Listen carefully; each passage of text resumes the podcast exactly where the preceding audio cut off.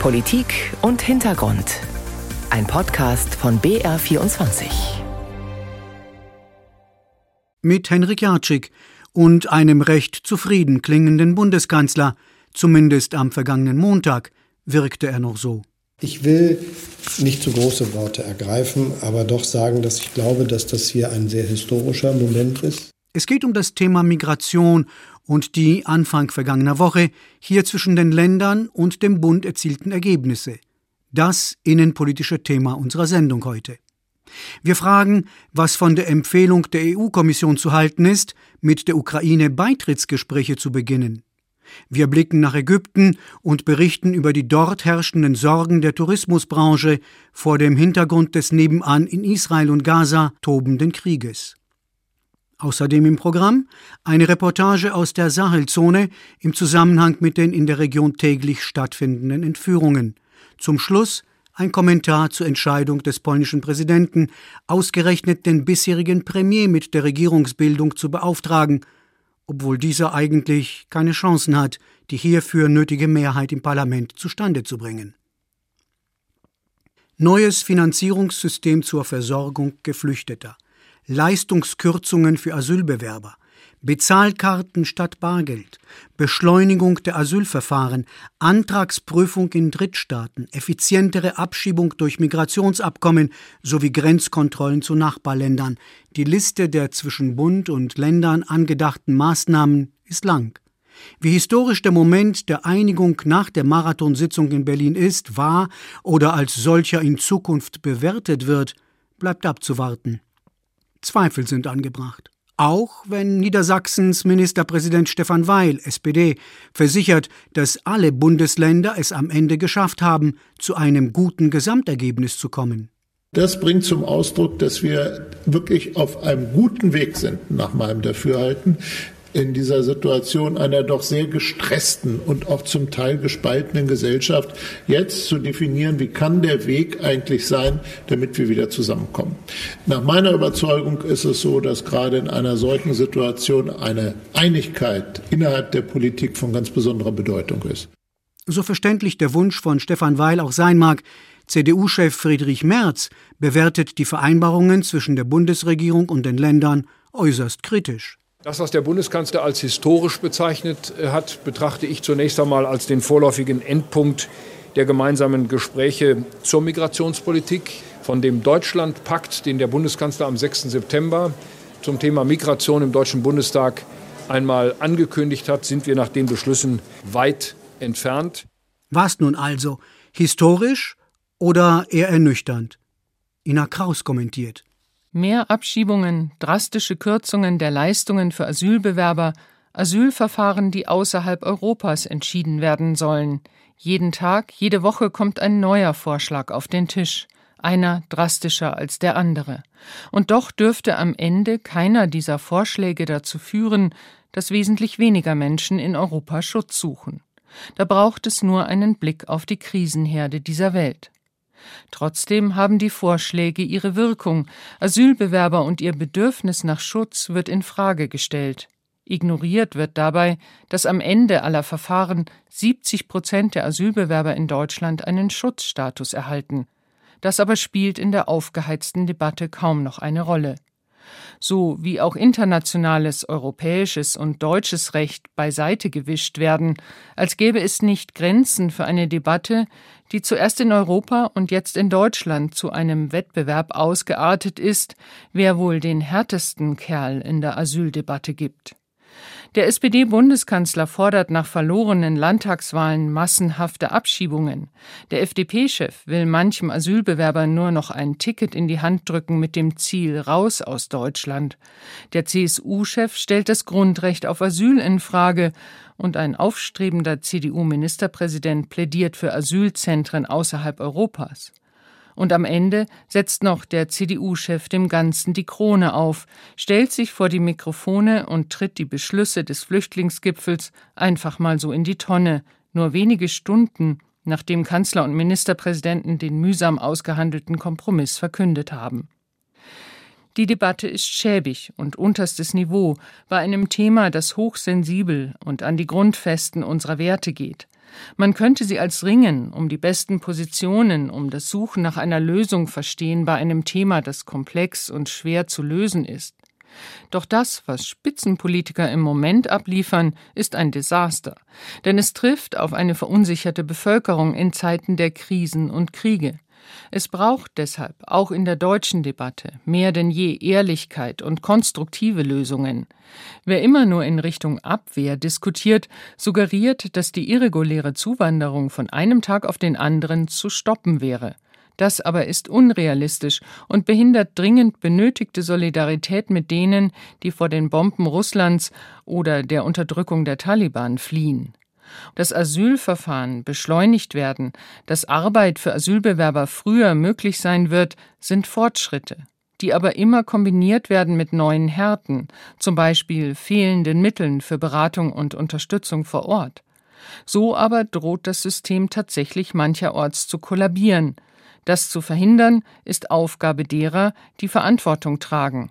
Wer aber, wie zuletzt CDU-Chef Friedrich Merz, die Suche nach Kompromissen für beendet erklärt, disqualifiziert sich selbst. Ein Kommentar von Ina Kraus.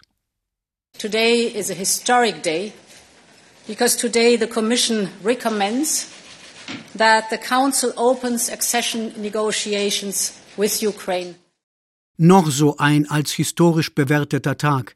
EU-Kommissionspräsidentin Ursula von der Leyen zur Empfehlung aus Brüssel, mit der Ukraine Beitrittsverhandlungen aufzunehmen. Ein in Kiew seit langem erwartetes Signal, wenn auch weiterhin ein eher symbolisches. Und zwar nicht nur, weil die Ukraine vor der ersten Gesprächsrunde die vor Jahren begonnenen Reformen noch abschließen muss. Nein, spätestens wenn es darum gehen wird, dass der Europäische Rat, also die Staats- und Regierungsverantwortlichen ihrerseits der Empfehlung zustimmen, wird sich tatsächlich zeigen, ob ein Beitritt in Frage kommt oder nicht. Und dann sieht es ganz und gar nicht danach aus, dass hier alle 27 an einem Strang ziehen. Insbesondere, weil eine EU-Erweiterung um die Ukraine ganz erhebliche finanzielle Einbußen für etliche Mitglieder bedeuten würde. Und wenn es ums Geld geht, heißt es in Brüssel, da hört die EU-Romantik sehr schnell auf. Peter Kapern kommentiert. Zeitenwende in Brüssel. Zwei Jahrzehnte lang ist die nächste Erweiterungsrunde in der Europäischen Union behandelt worden wie eine heiße Kartoffel. Sie lag auf dem Tisch, aber niemand wollte sie in die Hand nehmen. Aus Angst vor den Bürgern, die in einigen EU-Ländern der Aufnahme neuer Mitglieder in Referenden zustimmen müssen. Oder auch aus Angst um die eigenen Pfründen. Schließlich bedeutet jede Aufnahme neuer Mitglieder auch eine Neuverteilung der begrenzten EU-Ressourcen. Jetzt hat Ursula von der Leyen deutlich gemacht, dass sie das Ruder herum rumreißen will, Schluss machen will mit dem Vertrösten von Beitrittsaspiranten, die teils seit Dekaden Warteschleife um Warteschleife ziehen, ohne dem Ziel substanziell näher zu kommen. Die Erweiterung der EU sei lebenswichtig, hat die Kommissionspräsidentin in Brüssel gesagt. Und deshalb sollen nun konkrete Beitrittsverhandlungen mit der Ukraine, mit Moldawien und Bosnien-Herzegowina aufgenommen werden. Und Georgien soll den Status eines Beitrittskandidaten erhalten. Ursula von der Leyen wird damit ihrem eigenen Anspruch gerecht, eine geopolitische Kommission zu führen. Jahrelang war die EU mit sich selbst und der Bewältigung von Krisen beschäftigt. Finanzkrise, Wirtschaftskrise, Corona-Pandemie. In all diesen Jahren nahm das weltpolitische Gewicht der Union ab. Sie hängt ökonomisch am Tropf Chinas, verteidigungspolitisch am Tropf der USA. Peking hat die eineinhalb Jahrzehnte der europäischen Selbstbeschäftigung dazu genutzt, sich in die Ränder der EU förmlich hineinzufressen, bestimmt auf dem Balkan und in Ungarn mittlerweile über die politische Ausrichtung von Regierungen mit. Und spätestens als Russland seine Truppen in Marsch setzte, um die Ukraine von der Landkarte zu tilgen, da wurde der EU klar, dass Frieden, Stabilität und Wohlstand nur zu sichern sind, wenn sie dem russischen Imperialismus auch durch die Aufnahme neuer Mitglieder Grenzen aufzeigt. Doch das Signal der Kommissionspräsidentin ist nur ein Anfang. Vor der EU liegt die schwierigste Dekade seit ihrer Gründung. Sie muss sich selbst reformieren, ihre Institutionen, ihre Entscheidungsverfahren, ihre Ressourcenverwendung um auch mit noch mehr Mitgliedstaaten handlungsfähig zu sein. Und sie wird gewaltige Mittel mobilisieren müssen, um den Reformeifer der Beitrittsanwärter anzufachen, ihren Bürgern ökonomische Perspektiven aufzuzeigen. Denn die EU-Euphorie auf dem Balkan ist nach 20 Jahren des Wartens längst dem Zweifel gewichen, ob es die Europäische Union mit dem Aufnahmeversprechen wirklich ernst meint. Ein solches Versagen kann sich die Union nicht noch einmal leisten. Ein Kommentar von Peter Kapern. Es ist nur eine Feststellung am Rande, gleichwohl ganz unwichtig ist sie nicht. Immer weniger Touristen trauen sich nach Ägypten. Viele haben ihren Urlaub in der Region bereits storniert. Neubuchungen sind mittlerweile um die Hälfte eingebrochen. Angesichts der Gräuel des Krieges in Gaza und Israel sind das freilich Petitessen. Und dennoch, der Krieg nebenan wird zunehmend auch für Ägypten zum Problem, leben doch Hunderttausende hier von den Einnahmen der Tourismusbranche. Jetzt geht die Angst um, dass bald kaum noch jemand kommen könnte. Thilo Spanel berichtet. Der Utspieler singt, klatscht, ist sichtlich bemüht. Aber so richtig will keine Stimmung aufkommen in dem alten Café auf dem Khan el-Khalili. Der weitläufige Bazar im Herzen Kairos ist eigentlich ein beliebtes Ziel von Touristen. Aber heute sind die meisten Tische leer. Die wenigen Gäste gucken verlegen in die Luft, nippen Schwarztee oder Kaffee. Die Kellner stehen rum und unterhalten sich. كل ما كل ما طالت ال- عملية الحل السلمي ما بين ال- Je länger der Konflikt so weitergeht, desto schwieriger wird es für uns werden. Vielleicht kommen irgendwann gar keine Touristen mehr. Wenn jemand das Gefühl hat, in eine unsichere Region zu fahren, warum sollte er dann eine solche Reise machen, wenn er sich nicht sicher fühlt? حد بي بي ما- لما بيحس ان في خطر في منطقة هيروح يعمل سياحة ازاي؟ Seit dem Terrorangriff der Hamas im Nachbarland Israel sei deutlich weniger los, berichtet der 67-jährige Kaffeebesitzer Ahmed Al-Fishawi. Die Ratingagentur Standard Poor's zeichnet in einem kürzlich veröffentlichten und viel zitierten Bericht ein düsteres Bild. Um 10 bis 30 Prozent könnte der Tourismus in den Nachbarländern Israels im Vergleich zum Vorjahr einbrechen. Und in einem Interview mit der saudischen Medienplattform Al-Sharq berichtet der Vorsitzende von Travco, einer der größten Touristikkonzerne Ägyptens und Partner internationaler Reiseveranstalter, wie zum Beispiel dem deutschen Unternehmen TUI, dass etwa die Hälfte der Reservierungen für November und Dezember storniert wurden. Kellner, Busfahrer, Köche, Reinigungskräfte, Händler, auch wenn es keine genauen Zahlen gibt, Experten und Expertinnen gehen davon aus, dass in Ägypten drei bis vier Millionen Menschen direkt oder indirekt vom Tourismus abhängig sind. In einem anderen Café auf dem Khan el-Khalili sind ebenfalls die meisten Tische leer und die Stimmung beim Besitzer Essam Fauzi ist schlecht. Er kann nicht verstehen, warum sich die Touristen Sorgen machen.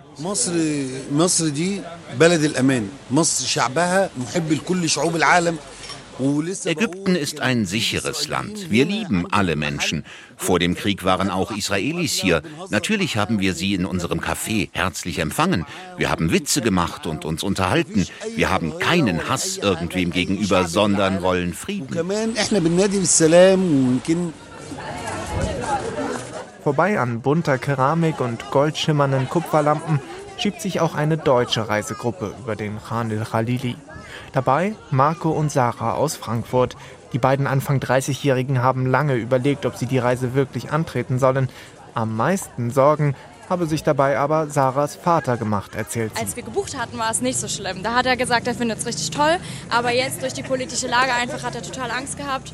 Hat gemeint, ähm, er findet es eigentlich nicht so gut. Er hat eigentlich ziemlich Angst, dass irgendwie was passiert, dass es irgendwie rüberschwappt. Ähm, hat uns natürlich auch ein bisschen Panik gemacht. Hans-Joachim und Margot aus Nürnberg haben sich von Anfang an keine Sorgen gemacht. Der Krieg in Gaza, die Unruhe in Nahost, all das würden sie schon kennen, erzählt das Rentner-Ehepaar. Immer so alt ist wie ich, ja. Wir sind mit dem Konflikt groß geworden. Und seitdem hat sich eigentlich nichts gebessert. Und deshalb habe ich gesagt, das ist normal. Jetzt ist es halt wieder mal ein bisschen heißer. Nach einem sehr großen Krieg, aber nee, also das hat uns nicht abschrecken können. Der ägyptische Minister für Tourismus, Ahmed Issa, zeigte sich bei einer Reisemesse in London optimistisch. Laut dem Minister seien im Oktober 8% mehr Touristen nach Ägypten gereist als noch im Vorjahr. Er widerspricht damit den düsteren Prognosen der Wirtschaftsanalysten von Standard Poor's. Auch wenn sich negative Auswirkungen auf den Tourismussektor in Ägypten noch nicht in Zahlen fassen lassen, die Angst auf dem alten Bazar im Herzen Kairos ist bei vielen der Händler und Verkäufer spürbar. Die Bilanz ist mehr als erschreckend. In der Sahelzone wird mittlerweile mindestens eine Person täglich gekidnappt. Daran beteiligt, gewalttätige Extremisten und Rebellengruppen, lokale Selbstverteidigungsmilizen sowie Sicherheits- und Verteidigungskräfte. Kidnapping sei in Sahelländern wie etwa Mali oder Burkina Faso in erster Linie ein Kriegsinstrument, das von gegnerischen Seiten strategisch eingesetzt wird, um ihre Ziele durchzusetzen. So das Resümee einer Studie des Institute for Security Studies. Obwohl es immer noch zu Entführungen von Ausländern kommt, um Lösegeld zu erpressen, gibt es gleichzeitig auch eine Verlagerung hin zu Angriffen auf die lokale Bevölkerung, angetrieben von expansionistischen Zielen der Aufständischen. Hintergrundinformationen von Jean-Marie Magro. Patrick hat alles noch ganz genau vor Augen. Es geschah am 15. Juni. Patrick sitzt in einem Bus, der auf der Fernstraße RN15 fährt, im Zentrum Malis. Der Bus kommt zum Stehen. Es sind dschihadistische Terroristen, die den Fahrer zum Anhalten zwingen. Ich wurde zusammen mit anderen Passagieren gekidnappt. Leider wurde ich festgehalten, weil ich im Gesundheitsbereich arbeite.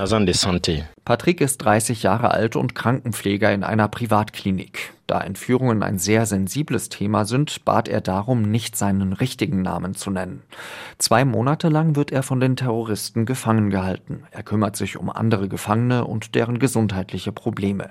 Er wird gezwungen, den Koran zu studieren, sogar mit den Terroristen zu beten.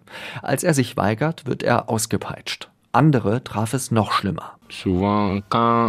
Als Menschen versuchten zu fliehen, waren sie gnadenlos. Ich habe gesehen, wie zwei Frauen erschossen wurden. Am 15. August, also auf den Tag genau zwei Monate nach seiner Gefangennahme, lassen ihn die Dschihadisten dann frei. Sie haben mich und zwei Frauen auf die Motorräder gepackt und uns am Straßenrand abgesetzt. Sie haben nur gesagt, dass wir einfach der Straße folgen sollen.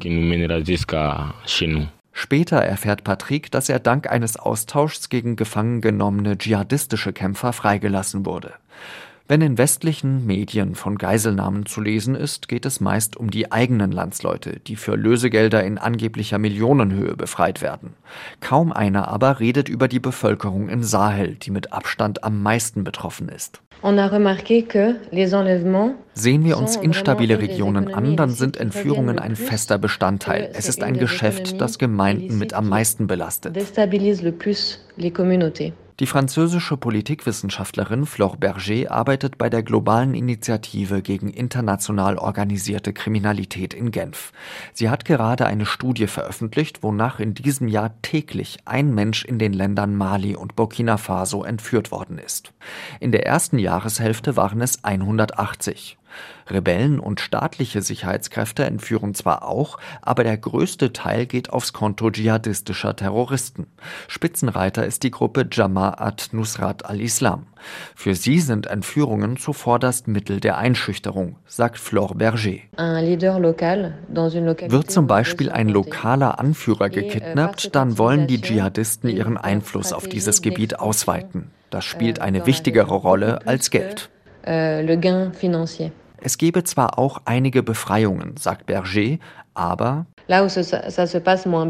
es ist schwieriger, wenn zum Beispiel bei den Terroristen der Verdacht besteht, dass eine Geisel mit den staatlichen Behörden oder der Armee zusammenarbeitet. Dann wird diese Person direkt getötet. So erging es etwa einem guten Freund von Usman Gendo. Eines Tages waren sie zu zweit in der malischen Region Timbuktu unterwegs.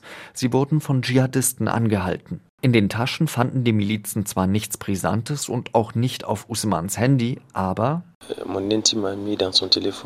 auf dem Handy meines Freundes war ein Bild, auf dem er in Uniform zu sehen ist. Dabei gehörte er gar nicht zur Armee. Sie haben ihn mitgenommen.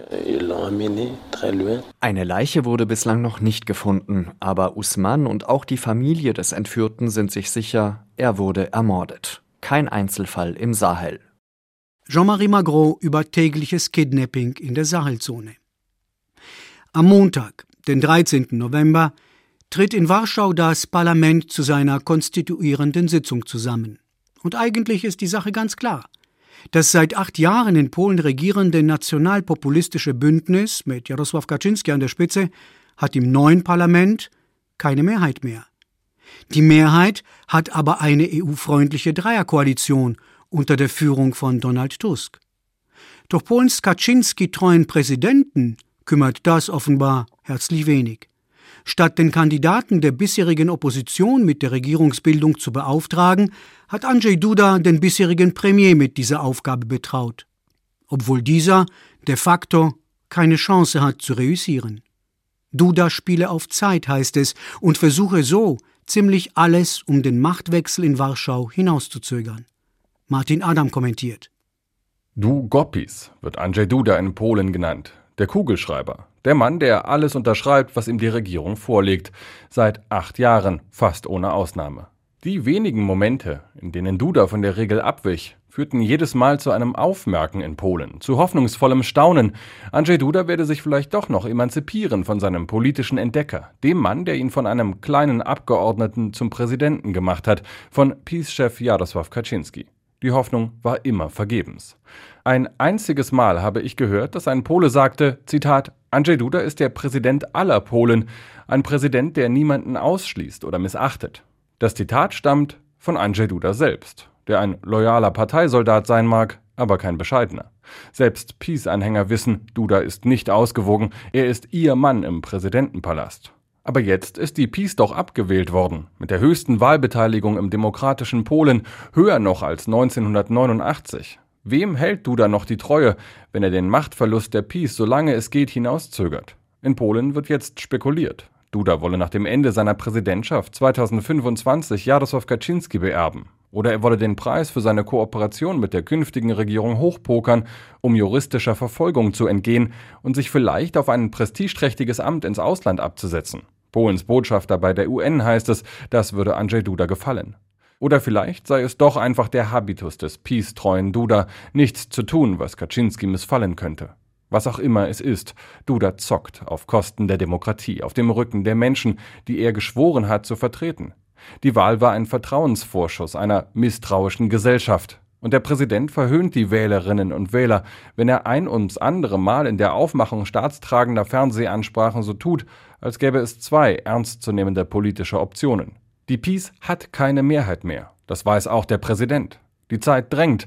Die wegen der Peace-Justizreform gesperrten EU-Gelder werden dringend gebraucht. Ein neuer Haushalt muss verabschiedet werden, sonst drohen Neuwahlen. Polen wird vermisst als Partner der Ukraine, als Nachbar Deutschlands, als Mitglied der EU. Das weiß der Präsident. Eine junge Generation Polinnen und Polen ist dabei, sich vor lauter Frust von der polnischen Politik, oft genug auch von Polen selbst zu verabschieden. All das weiß der Präsident aber es scheint ihm egal zu sein. Und allen anderen, innerhalb wie außerhalb Polens, bleibt nur abzuwarten und sich vorzubereiten. Das gebietet der Respekt vor der polnischen Verfassung, der Demokratie, selbst bei einem Präsidenten, der sie derart missachtet. Ein Kommentar von Martin Adam. Redaktion und Moderation der heutigen Sendung Henrik Jatschik. Politik und Hintergrund können Sie jederzeit kostenlos als Podcast abrufen, zum Beispiel in der ARD Audiothek.